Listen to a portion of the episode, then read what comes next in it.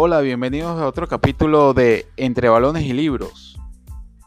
En este día tan lluvioso y un poco frío, húmedo, hablaremos de fútbol. Quiero hablarles acerca de dos equipos que a mí siempre me han llamado la atención. Hablarles de un jugador japonés de cierta edad y de otras par de cositas que tengo aquí. Les invito a pasar. Soy Ernesto Romero y cultiven su imaginación. Los espero.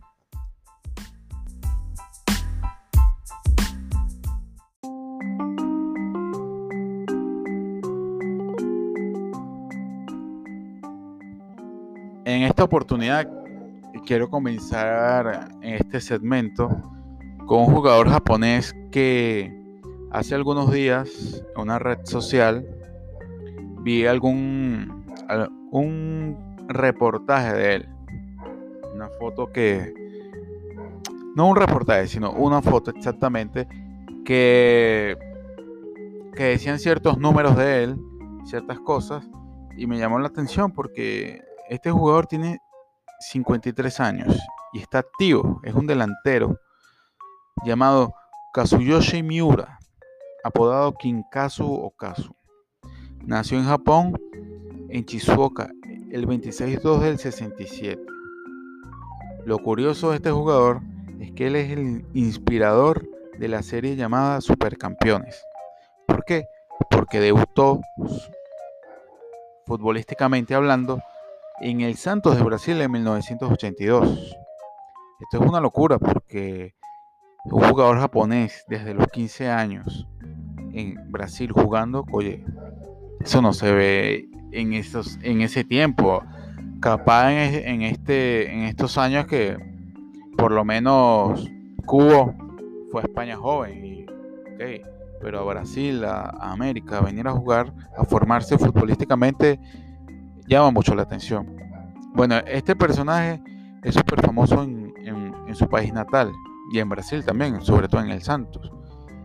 Este delantero ha metido 221 goles en clubes y con Japón ha metido 55 goles en 89 partidos y es el segundo jugador con más goles en, su selección nipona por detrás de Kunishigi Kamamoto. Este jugador también tiene un récord que lo supera en el 2017, superando, valga la redundancia, a un jugador inglés llamado Stanley Matthews, jugador inglés que jugó en el Stoke y en el Blackpool desde 1932 a 1967. ¿Cuál es el récord? Ser el jugador activo más viejo en anotar un gol. Bueno, este jugador con más de 20 años de carrera ha ganado Copa Asiática, ha ganado una serie de campeonatos en Brasil, en Croacia, en donde ha jugado. Bueno, su palmarés futbolístico comienza en Brasil, en el Santos, en el 86. Luego, él, lo, fueron, eh, lo cedieron varias, en varias oportunidades. Primero al Palmeiras, donde jugó desde el 86 al 87. Luego en el 87 pasa al club de regatas, donde quedó campeón. En el 88 jugó en Novembro. En el 89 en Curitiba, donde también quedó campeón. Luego en el 90 volvería al Santos. Ese mismo año él ficharía por el Verdi Kawasaki japonés del 90, del 90 al 94, donde ganó la Copa japonesa. En el 94-95 ficha por el Genoa de la Serie A italiana, convirtiéndose en el primer japonés en jugar en Italia. En la, 95-98, esas temporadas la jugó en el Verdi Kawasaki japonés otra vez, volviendo a su, antiguo equipo japonés, donde gana la Copa del Emperador. En el 99 ficharía por el Dinamo Zagreb de Croacia, ganando también una liga croata. En la 99-2000 ficharía por el Kyoto Purple Sanga en Japón.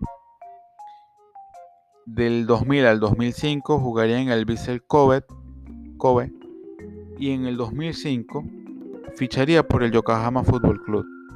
Luego sería en el mismo año al Sydney Football Club de Australia, fichando el año siguiente otra vez por el Yokohama Football Club donde actualmente permanece. Bueno, este jugador ha ganado la Copa de Dinastía con la selección japonesa en el 92, jugada en China, jugó la Copa Asiática con, su selección japonesa en el 92 en su país, Japón, y en el año siguiente jugó la Copa Afroasiática, también jugada en Japón. Ha sido, fue el mejor jugador de esa, de esa Copa Afroasiática y fue el máximo goleador de, o es el máximo goleador de la liga japonesa con 96 eh, goles, aunque este dato me parece un poquito medio raro porque si ha marcado tantos goles en clubes, creo que este, este dato actualmente debe ser más de más goles, ¿no? Pero bueno, este jugador, como dije, eh, inspirador de Oliverato, esta serie animada Capitán Subasa o Supercampeones. Y este, él, como otro dato curioso, cada vez que metía un gol, lo celebraba a, lo brasileño, bailando una samba. Kinkazu, eh, por los videos que vi de este jugador, verdad que es un jugador muy con un olfato goleador altísimo, que no precisamente se caracteriza por tanta filigrana, pero es de ese tipo de jugadores de delantero centro como el gran Filippo Inzaghi que cuando la tiene la tiene la mete sin necesidad de, tanto regate. Pero bueno, interesante, eh, me pareció interesante este jugador eh, que, que, a los 53 años esté activo. Eso, eso no se ve todos los días y no se ve todos los días realmente que por lo general la, mayoría de los delanteros se, se retiran máximo a los 36, 37 años. Totti se retiró a los 38. Pero bueno, interesante dato que, bueno, quería compartir porque me llamó muchísimo la atención este jugador.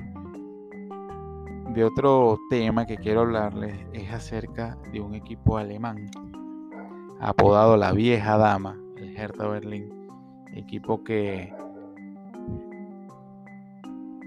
con el cual en el jugando FIFA no recuerdo qué, FIFA fue, si FIFA 2010, no sé, en computadora jugué con ellos en el modo de, carrera de, director técnico. Jugué unas cuantas temporadas allí y virtualmente, o sea, de la Bundesliga y la Copa Alemana también, la Pocal, la DK Pocal. Pero bueno, hablando de historias realmente verdaderas, eh, el club, este club berlinés es uno de los miembros fundadores de la Bundesliga. Eh, mantiene una estabilidad en primera división de hace algún tiempo y bueno, es uno de los equipos de la capital. Eh, él había quedado como que huérfano en la capital debido a que los otros equipos están en segunda, salvo el año pasado que subió a primera el Unión Berlín.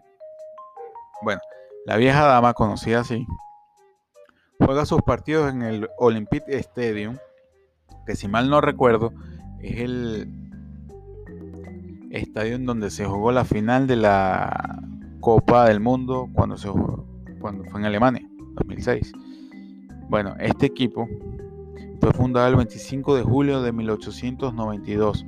Primeramente fue llamado Berliner Football Club Hertha 1982. Por eh, eh, dos, parejas de hermanos llamados Fritz y Max Linder y los hermanos Otto y Lutz Lorenz. Estos personajes tenían, eran menores de edad y el club eh, fue representado por el tío de los hermanos Linder, Ernest Wish, este, lo eh, fungía como presidente del club, fue el primer presidente del club, por decirlo así, ya que realmente los fundadores eran unos, eran cuatro chicos. Bueno, Los colores del, club y el nombre se debe a un vapor alemán, eh, un, barco alemán que, que circundaba en los ríos de la ciudad, llamado Herta. Y los colores de la chimenea eran azul, blanco y, dorado. Ellos tomaron el azul y el blanco como, como los colores del club por este barco, ¿no? Bueno, en 1923 ellos se fusionan con el Berliner Sport Club por problemas financieros. Esto pasa o ha pasado con la mayoría de la historia de los, de los equipos de fútbol. Siempre hay una crisis económica que el cual hace que se fusionen o simplemente desciendan de división. Este, bueno, ellos ellos regionalmente eh, llegaron a, un, a, ciertas finales ¿no? de, campeonatos de fútbol alemán. Pero bueno, este, ellos son, ellos tienen un palmarés un poco eh, interesante, de verdad que sí. Pero yo quiero hablarles que eh, debido a la guerra mundial, a la segunda guerra mundial, ellos tuvieron que mudarse de, de estadio, cambiaron de nombre, se mudaron a un estadio llamado Stadium an Brunnen, Brunnen. Perdón, mi, mi, alemán es muy nulo. Y este, fueron rebautizados con ese nombre, Brunnen aunque luego ellos retomarían otra vez su, su esencia original y retomarían su estadio. Eso fue en 1963. Vuelven al Olympic Stadium y toman otra vez el nombre de Hertha. En 1969, el 26 de noviembre, ellos jugaron un partido. Jugaron un partido con el Colonia o el Fútbol Club Con, donde registró un aforo de 88.075 personas. O sea, eso es un récord, o sea, y para la época es un llenazo. Bueno, yo les quería hablar acerca de, de los jugadores destacados de este equipo, porque tienen unos, varios jugadores muy interesantes. Algunos los vi, algunos los desconozco o algunos simplemente los conozco por referencia. El primero, Otto Agel, conocidísimo jugador de la, de la selección alemana, lateral derecho, que jugó del 63 al 66 allí. Nico Kovacs, ex director técnico del Bayern de Múnich y el jugador también del Bayern de Múnich. Mediocampista defensivo que jugó desde el, 2000, desde el 2003 al 2006. Marcelinho, medio ofensivo, crack brasileño, que es el, jugador extranjero o latino con más goles y apariciones. El tipo metió 65 goles en 155 partidos. Josip Simonich, este lo desconozco, que jugó del 2009 al 2000, desde el 2000 al 2009, perdón. Ganó, es uno de los jugadores que ganó la Copa de Liga 2001-2002. Tiene 200 partidos, 222 partidos jugados uno conocidísimo de todos, Kevin Prince Boateng, medio ofensivo, crack, bueno, medio crack. Entró a la academia a los 7 años en 1994 y permaneció allí hasta el 2007. Jugaría 42 partidos con el equipo berlinés. Jugador que, como digo, eh, jugadores, eso es, es este tipo de jugadores que que son crack, donde no sé si es que no tienen la suerte o no sé qué les pasa que no se mantienen en los equipos, siempre firman contratos por uno, dos, tres, una o máximo dos temporadas. No sé por qué fichó en el Barcelona, o sea, sabiendo que ni siquiera jugó, jugó poquísimo y no hizo nada. Eh, jugó en, Las Palmas, pensé que podía durar más allí, aportar más a ese equipo. De verdad que son jugadores que eh, realmente no entiendo por qué su rendimiento no es tan constante. Está más pendiente de cortarse el cabello, de, tatuarse, de otras cosas y no de, del fútbol como tal. No es que tenga nada en contra de, de ese tipo de, gente que tatúa ni nada, pero o sea, mis jugadores favoritos casi todos están tatuados, pero futbolísticamente no rinden. Y, es algo que, siempre me ha llamado la atención. Bueno, eh, otro jugador desconocido acá es Michael Siedet o Sidat, lateral derecho, el segundo con más apariciones con 280 juegos jugados. Tuvo dos bloques en el, equipo, en el equipo, en 1971 a 1980 y de 1984 al 85. Otro crack que sí vi jugar varias veces, sobre todo en el Bayer Leverkusen en, en uno de los mundiales, creo que en el 2006, si mal no recuerdo, Gildiray Bastur. Jugó en el 2004 y el 2007 este jugador, o sea, del 2004 al 2007 jugó allí. Metió 14 goles en 71 partidos. Crack total. Arne Friedrich, defensa central, capitán de este equipo también por un tiempo. Está en el equipo histórico del equipo y fue uno de los jugadores ganadores de la Copa de Liga. Paldardai, medio defensivo o medio por la derecha. Eh, tiene 286 partidos jugados. Y me parece que es el primer jugador con más partidos. Está, en el puesto. En el primer puesto de, de partidos jugados en el CERT, en el Hertha. Con 286. Militó del 97 al 2011. Fue técnico de las juveniles. Actualmente es el técnico del equipo mayor a partir del 2015. Michael Pritz delantero, máximo goleador histórico del equipo con 84. También es uno de los que están incluidos como ganadores de la Copa de Liga. Y el otro jugador interesante acá es Erich Beer, también delantero, y es el segundo con 83 goles. Eh, con o goleador histórico. Y tiene 253 partidos y es el cuarto jugador en, en ese escalón, ¿no? Los títulos que tiene este equipo, bueno, tiene dos títulos dos, o dos campeonatos nacionales en el 29 y 30 y el 30 y 31, Uf, hace muchos años, ¿no?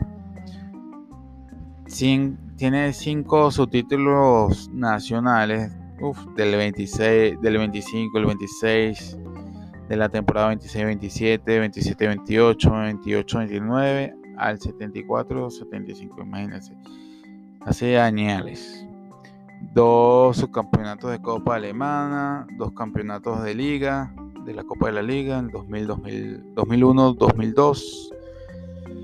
Y este, cuando eh, existía la Copa Intertoto, fue campeón cinco veces en el 71, 73, 76, 78 y en el 2006. Y hay algo curioso con este equipo, que su equipo filial, el Hertha Berlín II, jugó la final de la Copa del 91 contra el Leverkusen. Y esto es algo que, o sea, que un equipo filial juegue la Copa, llegue a, instancias finales de una Copa Nacional algo extraño, ¿no? Porque ni siquiera el equipo de, de mayores llegó ese, a, a, esa, a esa copa, ¿no? Pero bueno, eso fue en el 91. Pero bueno, es, curiosidades y, y, este equipo a mí me gusta o me llaman la atención este tipo, tipo de equipos, perdón, este, porque son equipos pequeños, pero tienen una historia bien interesante. Es una historia donde eh, no será Bayern Múnich, no será Borussia Dortmund, no será Real Madrid, Barcelona, pero son equipos que tienen una una afición muy arraigada, donde capaz tienen años sin ganar un título importante, salvo las copas de su país, pero que están allí, permanecen en, la primera división, animando. Y ojalá que este equipo pudiera ser reforzado por, por jugadores de, mayor calidad. Ellos tienen una buena plantilla, pero sería interesante que, que este tipo de equipos le diera pelea al Bayern de Múnich, al, al Borussia Dortmund. Por lo menos en esta temporada ellos eh, empezaron un poquito con, con mal... Bueno, empezaron ganando el primer partido 4-1 ante el Bremen. Luego perdieron 3-1 frente al Frankfurt. Y este domingo, 4 de, de julio, eh, de, octubre, perdón, de julio, van a jugar con el Bayern de Múnich. Entonces, bueno, eh, esperemos que, le vaya bien y puedan ser sorpresa como el Hoffenheim, que le ganaron últimamente el Bayern. Eh, pero no es porque quiera que, aunque yo dije que en algún momento era anti-Bayern Múnich, pero quiero explicar después una cosita que, vi de ellos que me ha hecho cambiar de parecer. Pero eh, es que se necesita un poquito más de, pelea en esa liga. No siempre tienen que ser los mismos dos, igual que en la liga española. Eh, es bueno que, la liga sea animada, ¿no? Que, que haya más equipos que den pelea. Bueno, esto ha sido todo en cuanto al Hertha Berlín, la vieja dama. En unos minutos seguiremos.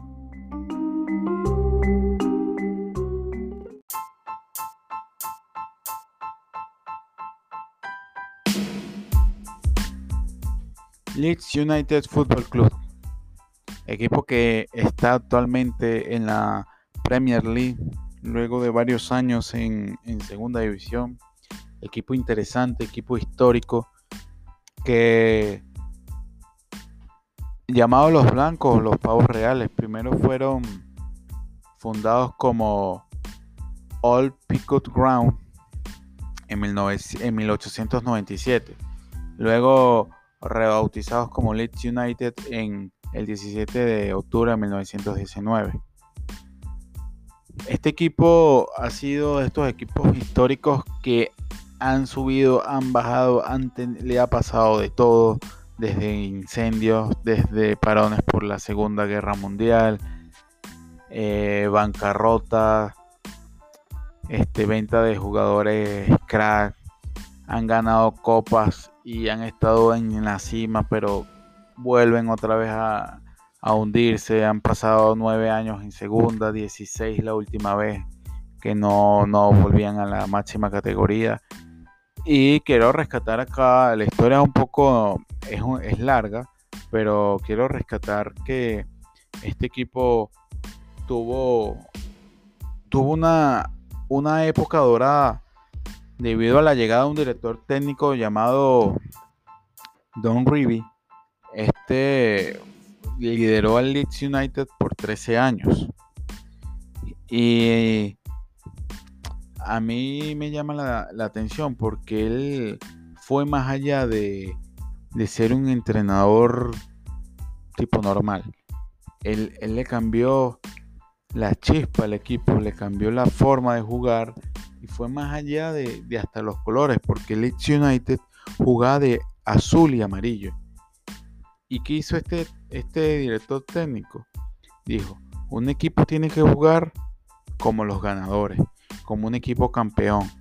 Y vamos a jugar de blanco como el Real Madrid, que es un jugador, eh, es un equipo ganador, es un equipo rey, es un equipo que, que bueno, como ustedes saben, eh, está en la palestra.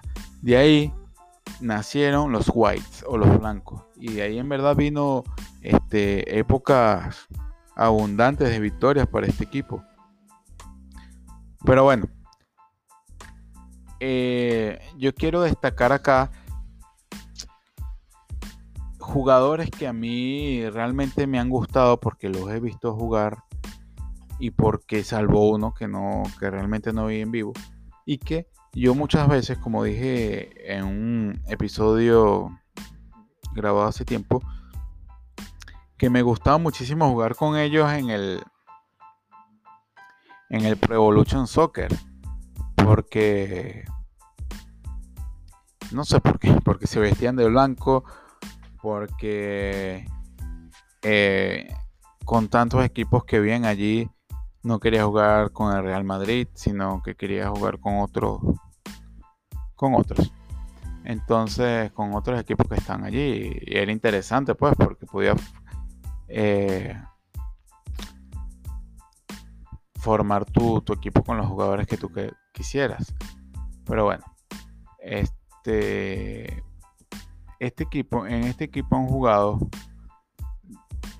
desde Eric Cantona, que el Nama jugó unos cuantos meses allí, y jugó Marvi Duca, crack, delantero crack, Río Ferdinand, jugó Jonathan Goodway, Ian Hart, Bobby, Robbie King, Alan Smith, Harry Kewell, todos estos jugadores militaron en el United, se enfrentaron al Real Madrid, al Barcelona, al Milan, eliminaron al, al Depor, jugaron contra el Valencia, pero cayeron con ellos. O sea, fueron, fue un equipo que le dio pelea a, varios eh, clubes en Europa. Claro, no tuvieron la, la, suerte de, de ganar o, o de permanecer unidos estos jugadores porque por problemas financieros tuvieron que venderlos. Pero bueno, este equipo, desde estamos, estamos hablando que jugó eh, Copa UEFA, Liga de Campeones, que tuvieron que vender a Rio Ferdinand al Manchester United, a Harry Kewell al Liverpool. Mar, Duca jugó en el Middlesbrough. Robbie King Jugó también en, Tottenham. Jonathan Goodway lo tuvieron que vender también. Y que este equipo descendió hasta tercera división. En el, en el 2006-2007, en el 2010 ascendió a segunda división. Hasta el año pasado, bueno, realmente hasta este año, que volvieron a subir a primera división, a la máxima categoría. O sea, ellos han tenido, han estado desde lo, ¿sabes? Desde lo más top de Inglaterra hasta lo más bajo. Y es, y es algo que, que a muchos equipos le ha costado porque el Wigan United eh, fue un equipo que yo vi, eh, Wigan United, no, Wigan Athletic, perdón. Es un equipo que yo vi jugar hace años en, Premier League. Bajaron, eso fue aproximadamente como en el 2006 también, esa época. 2000, sí, 2006, 2010, por ahí, más. Y no han subido. Bolton Wanderers también. El Birmingham, el Blackburn Rovers. O sea, descienden a ligas que son demasiado fuertes, demasiado duras. O sea, si, la, si, la, Premier League es fuerte, las divisiones que vienen de abajo son divisiones que, que hay una gran pelea, tienen un nivel futbolístico interesante y a estos equipos les cuesta volver.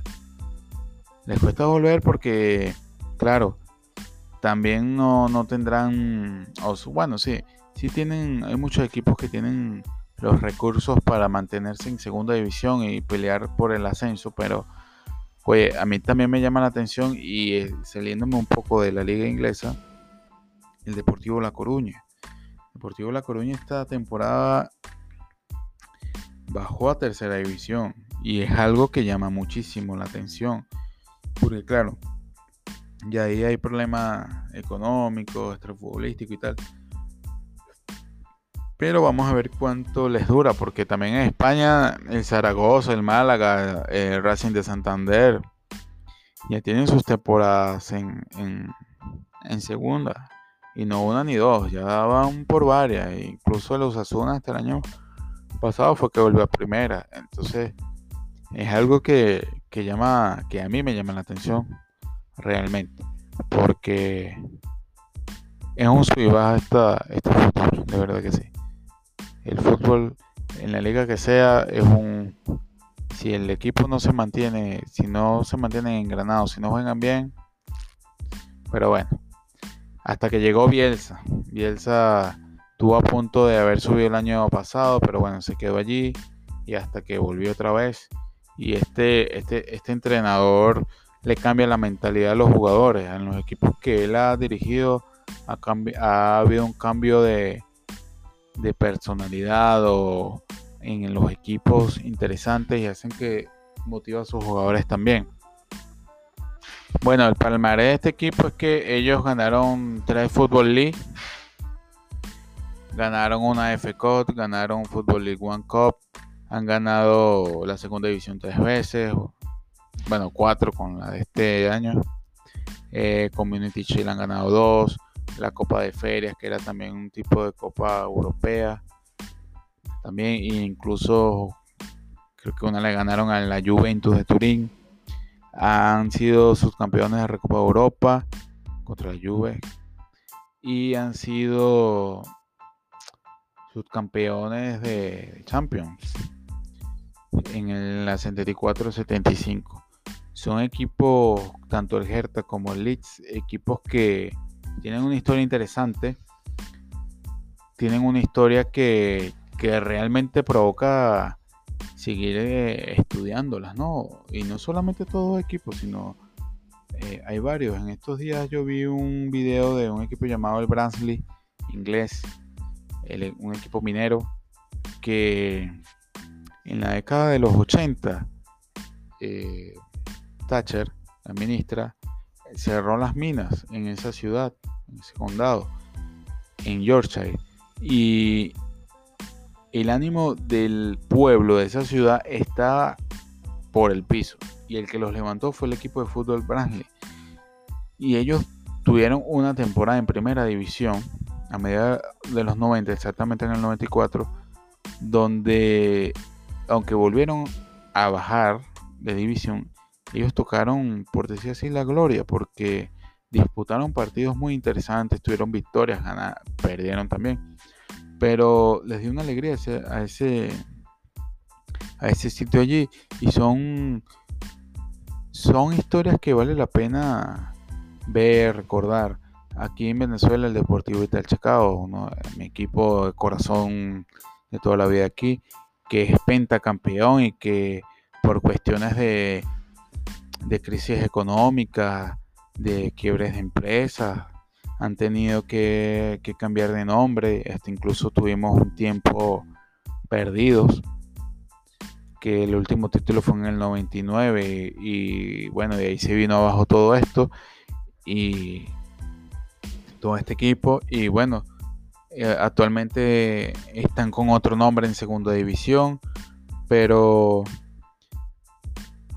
que, recuerdan que, que tienen un palmarés interesante, pero por cuestiones de, la vida se, van olvidando y no se les toma después tanta importancia, no, no, se recuperan. Y así, y así ha habido gran cantidad de equipos aquí en Venezuela, el Marítimo, el Minerven, equipo que era, yo no lo vi jugar, pero eran un equipo importante en Venezuela, el Portuguesa, que actualmente existe, pero que ya no es como ese pentacampeón de antes.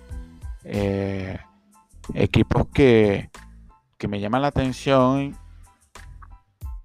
y, aquí metiéndome un poco más en el fútbol de aquí de mi país, me gustaría que, que pudieran darle más transmisión a los, aunque sé que ahorita no estamos jugando fútbol, solamente la, Copa Libertadores, el Caracas, los equipos que están en, la Copa. Pero me gustaría que, que después que pase esta pandemia, este, le dieran más importancia el fútbol venezolano transmitiera y que también la fanática del fútbol venezolano se comportaran porque yo después que desapareció el Deportivo Vital Chacao bueno estuve como un tiempo sin apoyar ningún equipo hasta que empecé a apoyar el Caracas Fútbol Club el equipo contrario no el equipo rival. Pero el equipo rival del Deportivo Vital Chacao. Y dejé de ver de ir al estadio la misma fanaticada era la que hacía que se metía con la policía, siempre había un problema, si no eres de la barra no te puedes sentar aquí, si no sé qué, el licor, la cosa, entonces eso, el fútbol es algo familiar y no debería de ser sectorizado porque si eres de la barra o no eres de la barra.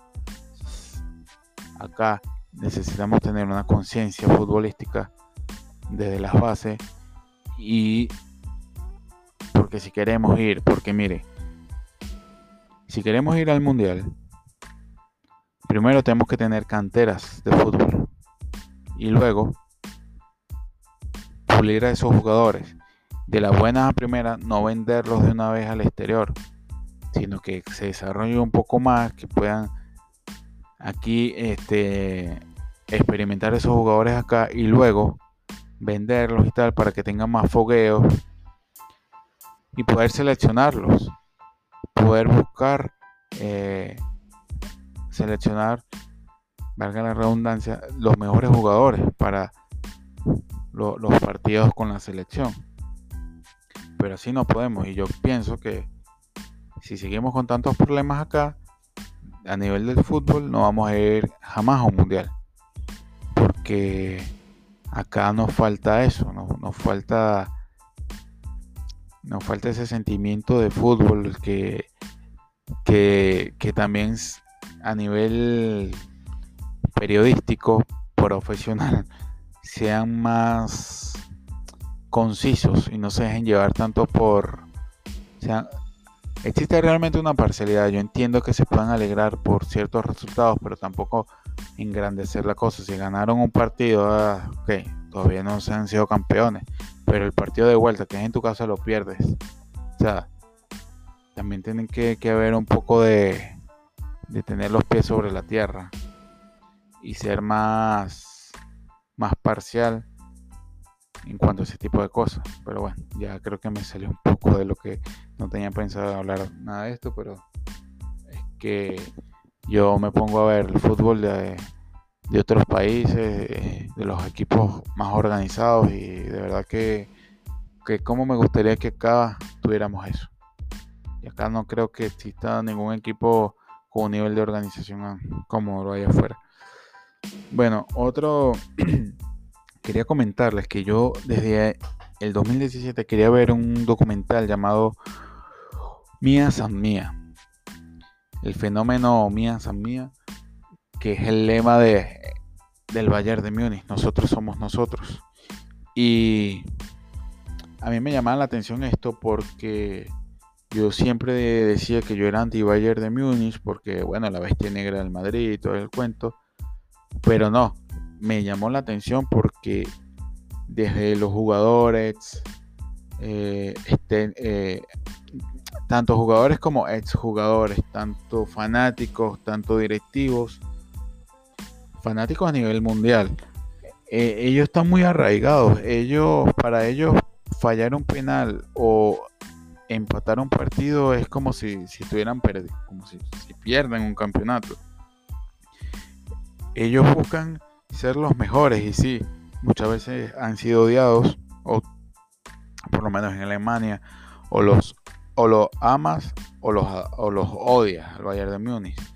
Y es porque ellos siempre quieren tener a los mejores jugadores siempre tener un buen nivel aunque ellos empezaron eran un equipo muy chico y Uli Jones era un jugador del Bayern de Múnich que con 27 años se tuvo que retirar por una lesión y él asumió el cargo de directivo, presidente y todo y creó todo este, este equipo súper gigantesco que ahora es el Bayern de Múnich que ha tenido jugadores realmente interesantes. Yo, yo comentaba que yo me había hecho el Manchester United por ese juego de Bayern Manchester de la Champions y nunca me había puesto en el lado de los perdedores, en el lado de ellos.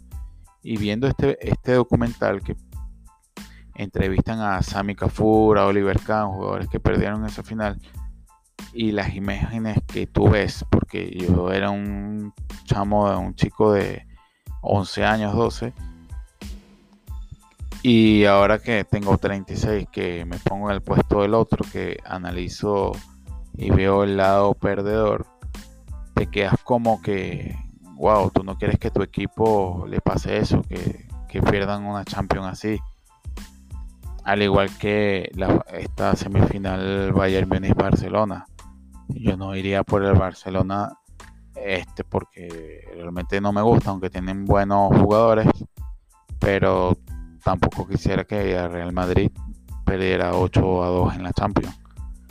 Y, y te pones de ese lado, ¿no? Porque más allá de burlarte de, tu eterno rival, no quieres que eso le pase a tu equipo, la verdad. Por lo menos a mí me pasa.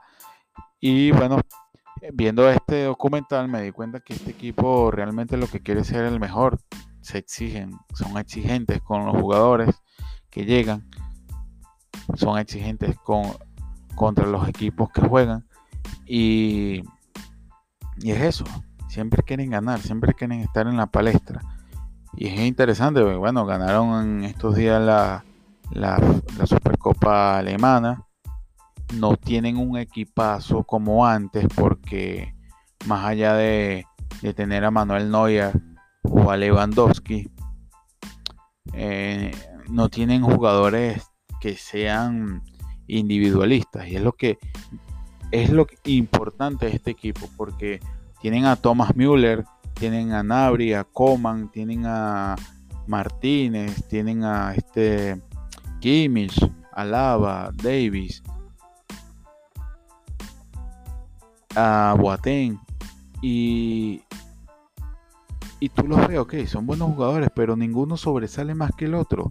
Juegan en conjunto, juegan en para su equipo, se exigen son demoledores, aunque el Sevilla le jugó muy bien en la Supercopa de Europa. Pero es así, o sea, ellos no están dependiendo de, individualidades, ¿no? Y, y, es por este lema de que, de que ellos van a salir a arrollar, de que ellos van a ser los mejores. Sea la plantilla que sea, ellos siempre quieren ganar, siempre quieren ser el mejor equipo y viendo este, este documental, hablaba Oliver Kahn que por un tiempo lo odié porque, oye, el tipo era súper agresivo, el tipo siempre se la pasaba fregando a los delanteros, pero era porque era el estilo que él quería imponer en, el Bayern de Múnich. Y tú lo ves como persona y es válido que él quiera dar lo mejor para su equipo, que él quiera dar lo mejor para su selección y él es un vivo ejemplo de este, de este fenómeno, de este lema que ellos tienen. Tienen escuelas en Japón, tienen fanáticos en Brasil, en Nueva York, y todos tienen la misma eh, ganas de ver a su equipo campeón.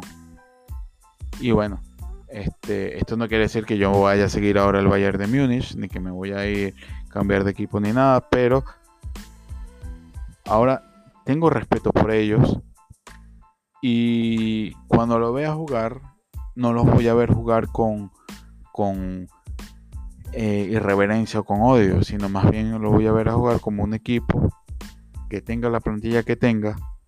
Ellos van a salir a jugar a demostrar que son buenos. Y eso es lo que debería hacer todos los equipos. Actualmente el Real Madrid, que últimamente se ve que tienen un nivel futbolístico por debajo y que no convencen, que no convencen. Ya ojalá dan deje de, de, dejar ciertos jugadores en la banca, que pueda eh, realmente utilizarlos a todos y que pueda hacer de Real Madrid un equipo así como el Bayern de Múnich, arraigado en su historia, arraigado en su lema y que no sea simplemente el equipo que compra los mejores entre comillas, jugadores del mundo, sino que sea arraigado. Y algo que me gusta que tiene el Real Madrid es que tiene un jugador alemán como Tony Cross que militó en el Bayern, que sabe que es lo que es el Mía San Mía, que sabe que es como ese jugador de un equipo ganador y él lo trata de, de expresar en el Real Madrid. E, él es ese tipo de jugador que es callado, que es por decirlo así, un poco introvertido, pero que cuando habla y cuando juega hacer las cosas bien. Así debería ser los jugadores, por lo menos en mi equipo Real Madrid. Pero bueno, este, les, yo les recomendaría que vieran este documental, lo pueden conseguir, es muy interesante y bueno, espero que les haya gustado este podcast y perdonen si me salió un poco del, del guion que tenía aquí escrito, pero es que hay cosas que hay que decirlas, sobre todo si eres fanático del fútbol y te gusta el fútbol de calidad, hay que decir las cosas. Y bueno, les invito a que sigan cultivando la imaginación, que no se dejen sucumbir ante esta pandemia que no sabemos cuándo va a parar, pero ánimo que Dios está con nosotros. Y quería comentarles que voy a seguir desarrollando ciertos equipos. Me gustaría hablar del Arsenal, del Sevilla eh, o del Leicester. Hablar de, de este equipo inglés que, que dio la campana en el 2015 2016. Me gustaría hablar de ellos. Y bueno, también vamos a seguir hablando de nuestra saga favorita, El Señor de los Anillos, El Espía Templario, Star Wars. Pero ya eso será en otra ocasión. Hasta luego y sigan cultivando la imaginación.